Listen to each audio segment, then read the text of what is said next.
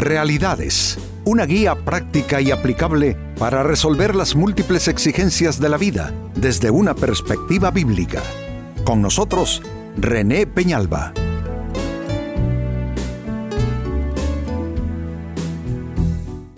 Amigos de Realidades, sean todos bienvenidos. Para esta fecha nuestro tema, sin permiso para juzgar. Sucede que juzgamos con facilidad, ¿no es cierto? Otra cosa buena sería que juzgáramos con mayor, yo diría, asiduidad nuestras faltas, nuestra necesidad para aplicar eh, correctivos a nuestra conducta y actitudes, etc. Pero es todo lo contrario, la tendencia es más bien a juzgar con demasiada prontitud a los demás y eso, eh, permítanme también decirlo, se convierte en una mala costumbre.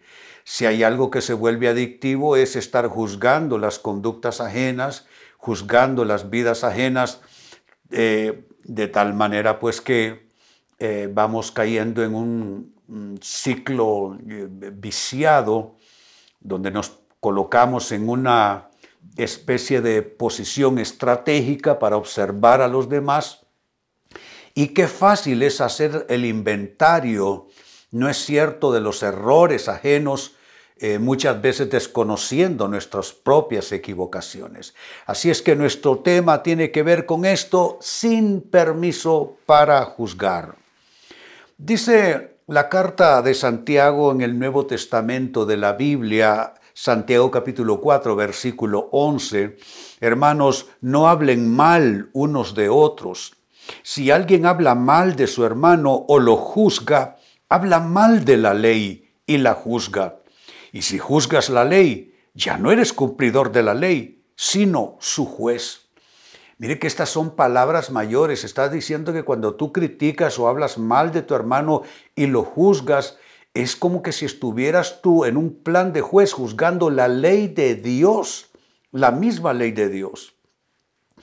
Entonces, eh, por supuesto, habrá que entonces juntar con esto algo que este mismo autor escribió en su carta dice, no os hagáis muchos maestros, sabiendo que recibiréis mayor condenación. Porque en la medida en que uno juzgue, en esa medida adquiere un peso enorme sobre su propia vida y con la medida que uno juzga, con esa misma medida será medido. Así es que esto es algo muy serio. Pareciera que la persona que está juzgando a otros está ¿cómo pudiéramos decir qué palabra utilizar? Está perturbando algo en, los ámbitos celestiales. Está perturbando algo en los ámbitos espirituales, porque dice que al juzgar eh, se vuelve un, un, juez que está juzgando no a las personas solamente, pero se hace eh, eh, un juez de la misma ley. No, es, es algo muy serio. Leo de nuevo esa, e, e, esa porción, dice, hermanos, no hablen mal unos de otros. Si alguien habla mal de su hermano o lo juzga, habla mal de la ley y la juzga. Y si juzgas la ley, ya no eres cumplidor de la ley, sino su juez. Yo no quiero ser juez de la palabra. Yo quiero ser un cumplidor, un hacedor, y estoy seguro, amigo amiga, que tú quieres lo mismo. Pues con esta seria palabra por parte de Santiago, entremos en esta interrogante. ¿Cuándo es que caemos en la tendencia de juzgar a los demás? Exactamente cuándo damos ese traspiés. ¿Cuándo es que cometemos esa seria infracción delante de Dios? Pues bien, respondamos a la interrogante. ¿Cuándo caemos en la tendencia de juzgar a los demás? Primera respuesta, cuando nos dejamos llevar por meras apariencias. Lo aparente solo es superficial, por eso es aparente, porque parece ser y no necesariamente lo es. Juzgar por apariencias es la tendencia de la sociedad hoy día. La gente juzga por lo que tiene enfrente de sus ojos, pero el problema es que tratándose de personas hay que conocer un poco más hay que conocer motivaciones, hay que conocer eh, la parte espiritual de las personas, exactamente cómo piensan, cómo sienten las personas. Es que es fácil equivocarse, amigos. Eh, ¿Qué les digo? Eh, viendo solo lo aparente, viendo lo superficial, viendo solo lo que está así por encima. Pero creo que cuando nos acostumbramos a juzgar solo por meras apariencias, evidentemente el resultado no va a ser óptimo, el resultado no será bueno. Serán entonces eh, juicios establecidos a priori, es decir, eh, con demasiada anticipación, sin verdadero conocimiento de causa, sin conocimiento de las situaciones a la suficiente profundidad y cuando creamos toda una atmósfera o un escenario de vida basados en criterios superficiales, en criterios de cosas solo por lo, aparente, por lo que aparentan ser, nos vamos a equivocar. A la hora de tomar decisiones nos vamos a equivocar seriamente. Así es que esta es la primera respuesta. Como segunda respuesta, cuando caemos en la tendencia de juzgar a los demás, cuando condenamos antes de conocer los hechos. Conocer debe ser lo previo a juzgar. ¿Cómo se realiza un juicio en un tribunal? Bueno, eh, todo mundo comienza a presentar argumentos, pruebas, tanto en la parte acusadora como en la parte de defensa. El juez está para arbitrar que todo se haga correctamente conforme a ley. En el tribunal puede haber entonces un, grupo especial de jurado que ellos tomarán la decisión que representan eh, un entorno amplio de criterios. Entonces, pues eh, un juicio bien llevado a cabo es con todos esos elementos eh, puestos en armonía, en balance. Pero imagínate ahora los juicios que emitimos nosotros en temas cotidianos, temas de sociedad, temas, de políticas, temas, temas de personas y condenamos antes de conocer los hechos. Es un error muy grande. Esto yo lo veo, eh, lo observo con frecuencia incluso en, medios periodísticos, medios de prensa, programas de noticias. Eh, se está reciclando eh, cosas que se observan, declaraciones, muchas solamente son opiniones del que está frente a la cámara, pero sin conocer a fondo los hechos. Un periodismo bien hecho reclama investigación de la situación. Entonces, cuando se ha investigado, se puede dar la noticia de una manera, yo diría que completa e imparcial a la vez. Pero volvamos a nuestros juicios. Dejemos a un lado estos temas que son importantes, pero hablemos de nosotros como individuos.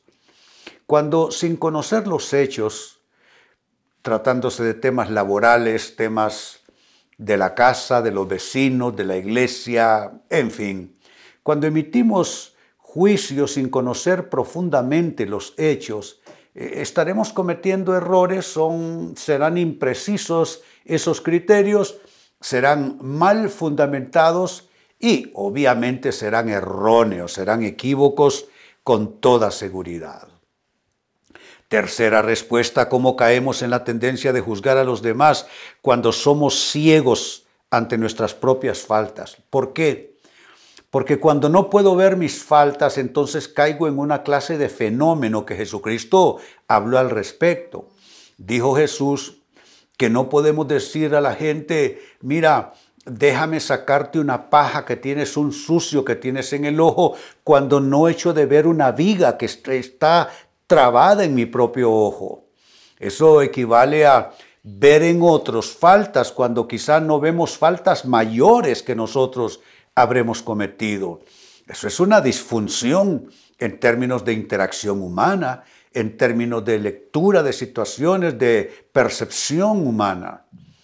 Entonces, no podemos eh, eh, caer en un error a consecuencia de un error primario. El error primario es que no estás dispuesto a ver tus errores, pero has exacerbado tu sensibilidad a los errores ajenos. Es todo un fenómeno, es una cosa extraña eh, no poder verte al espejo de la honestidad, no poder ver las equivocaciones que tienes años de estar cometiendo y por eso no sales de tu situación, estás empantanado en una situación en la cual das un paso o dos para adelante y tres hacia atrás.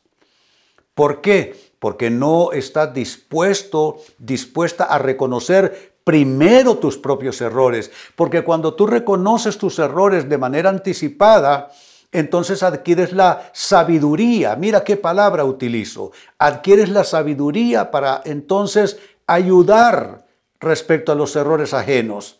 Pero vamos, si tú no puedes verte al espejo y no puedes ver tus equivocaciones, estarás absolutamente ciego también y te equivocarás emitiendo juicios, criterios, opiniones sobre la conducta y las actuaciones de quienes te rodean. No, o sea, caerás en un enorme agujero. Y número cuatro, con lo que cierro, cuando caemos en la tendencia de juzgar a los demás, cuando vemos la empatía y la compasión como debilidades. Hay gente que así lo cree y así lo dice, que ponerse uno a compadecerse de los demás solo es una muestra de debilidad, que en esta vida tenemos que ser fuertes, que no podemos darnos el lujo de conmovernos con los dolores ajenos, con las necesidades ajenas, que la empatía solo es una bonita palabra, pero que no es nada práctica.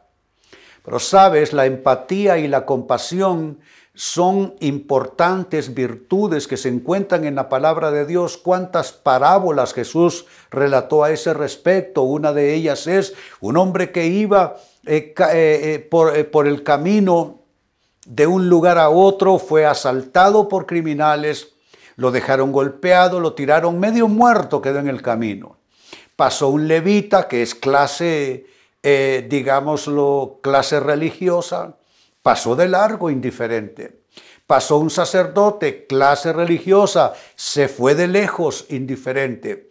Pero pasó un samaritano que no se llevan bien con los judíos y este sí se bajó de la cabalgadura, tuvo compasión de él, le curó sus heridas, le subió a su cabalgadura, le llevó a un hostal para que le cuidaran y pagó para que le cuidaran por varios días hasta que se recuperase. ¿Qué es eso? Es compasión y empatía. Misericordia es una palabra importante en la Biblia. No son signos de debilidad, no son falta de carácter, no son falta de firmeza, son virtudes necesarias para que la vida humana no se convierta en una jungla donde nos perseguimos y nos comemos unos a otros. Pero las personas que ven la empatía y la compasión como debilidad, ¿cómo no van a equivocarse en sus juicios? Claro que sí van a juzgar de manera implacable, van a juzgar de manera inmisericordia, van a juzgar absolutamente de manera despiadada e irracional, de manera deshumanizada van a juzgar a los demás. Y recuerden lo que dice la palabra de Dios, juicio sin compasión se hará a aquel que juzga sin compasión. Entonces vuelvo al texto bíblico que origina nuestra temática de hoy, Santiago 4:11. Dice, hermanos, no hablen mal unos de otros. Si alguien habla mal de su hermano o lo juzga, habla mal de la ley y la juzga. Y si juzgas la ley, ya no eres cumplidor de la ley, sino su juez. Estamos llamados a cumplir la ley de Dios, sus mandamientos, su palabra pero no somos jueces. Nosotros no podemos tomar Biblia y darle por todos lados a la gente, golpeando a la gente con criterios eh, mezclados con la palabra de Dios. Yo creo que si hemos de cometer un error, mire cómo lo voy a decir, si hemos de cometer un error, cometamos el error de ser misericordiosos para con alguien que no lo merece. Prefiramos ese error a ser implacables, duros y a juzgar sin compasión a los demás. Ahora, eso nos llevó entonces a la siguiente interrogante, ¿cuándo es que caemos en esa tendencia de juzgar a los demás? Y les ofrecí cuatro pistas. Uno, cuando nos dejamos llevar por meras apariencias. Lo aparente no tiene profundidad, no tiene raíz y va a ser erróneo como juicio. Dos, cuando condenamos antes de conocer los hechos, no se puede juzgar sin antes investigar, sin antes conocer lo suficiente. Tres, sucede también cuando somos ciegos ante nuestras propias faltas, lo cual nos vuelve también miopes respecto a las faltas supuestas ajenas y nos vamos a equivocar. Todo por caer en ese fenómeno. Como no veo mi propio error, jamás voy a tener discernimiento para juzgar los errores ajenos. Y cuatro, caemos en la tendencia de juzgar a los demás cuando vemos la empatía y la compasión como debilidades, siendo más bien altísimas virtudes que la Biblia eh, premia y, y la Biblia dice todos debemos tener. Amigos, con esto cierro el tema, de igual manera me despido. Y les recuerdo que nuestro enfoque de hoy ha sido titulado Sin permiso para juzgar.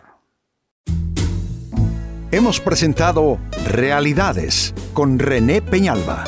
Puede escuchar y descargar este u otro programa en rene-penalba.com.